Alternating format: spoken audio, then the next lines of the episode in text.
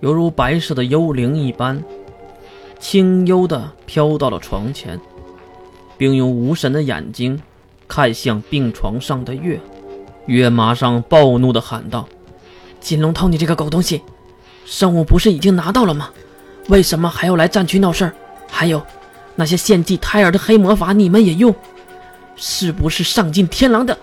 还没等月骂完，对方已经伸出了洁白的小手，抵住了月狂喷的小嘴儿。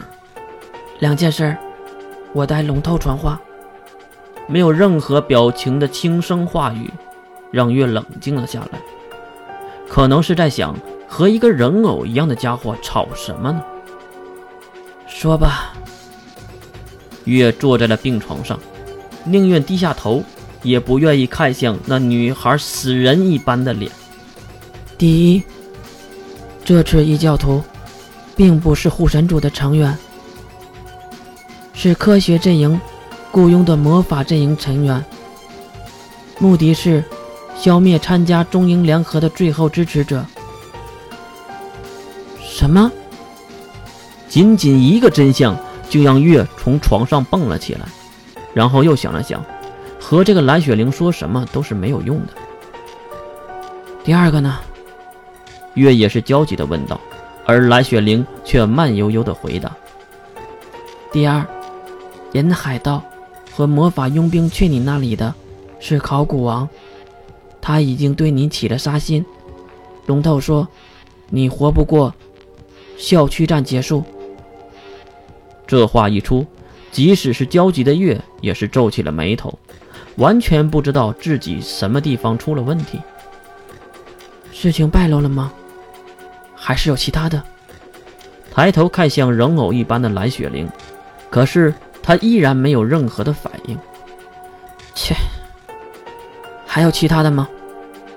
即使月再次追问，蓝雪玲还是像机械一般转身走向门口，走动中说出了最后一句话：“赶快完成药剂任务，你的时间不多了。”说完就推开了病房门。巧不巧的，正好小兰也回来，和蓝雪玲打了一个照面，两人擦肩而过。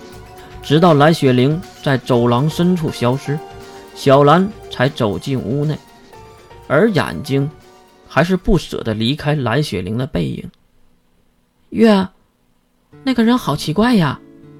在普通人的眼里，无论是长相、病态发白的皮肤，还是那灰白色的长发，都是非常奇怪的。啊，走错了病房的，估计也是这里的病人吧。随便说两句就岔开了话题，啊，不过她的头发好奇怪，好像一个老太太。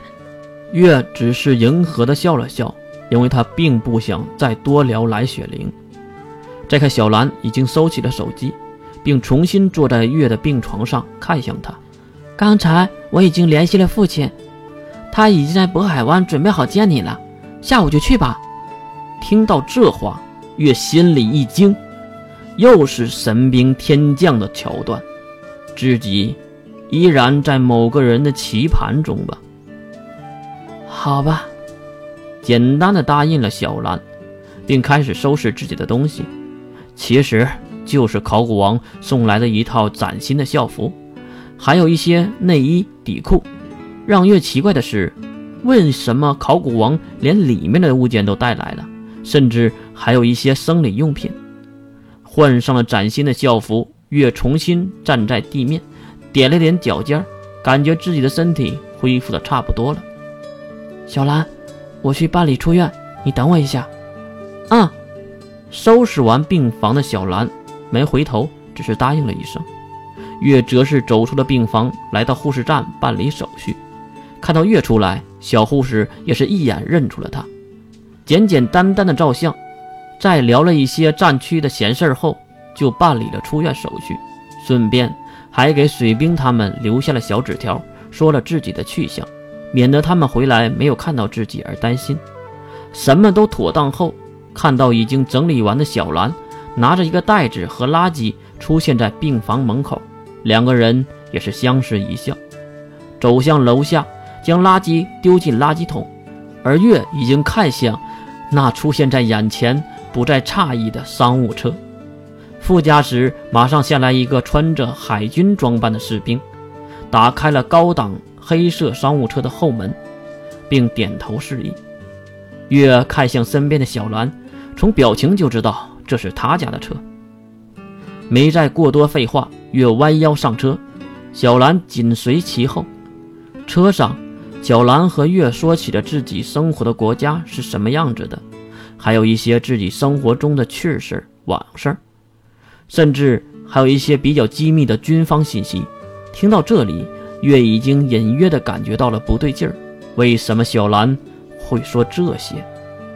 即使抱着怀疑的态度，月还是附和的聊天，一直到车子停在了某个被警戒线拦着的码头。随着副驾驶打开车子的后门，越低腰走出车子后，才知道这是什么地方。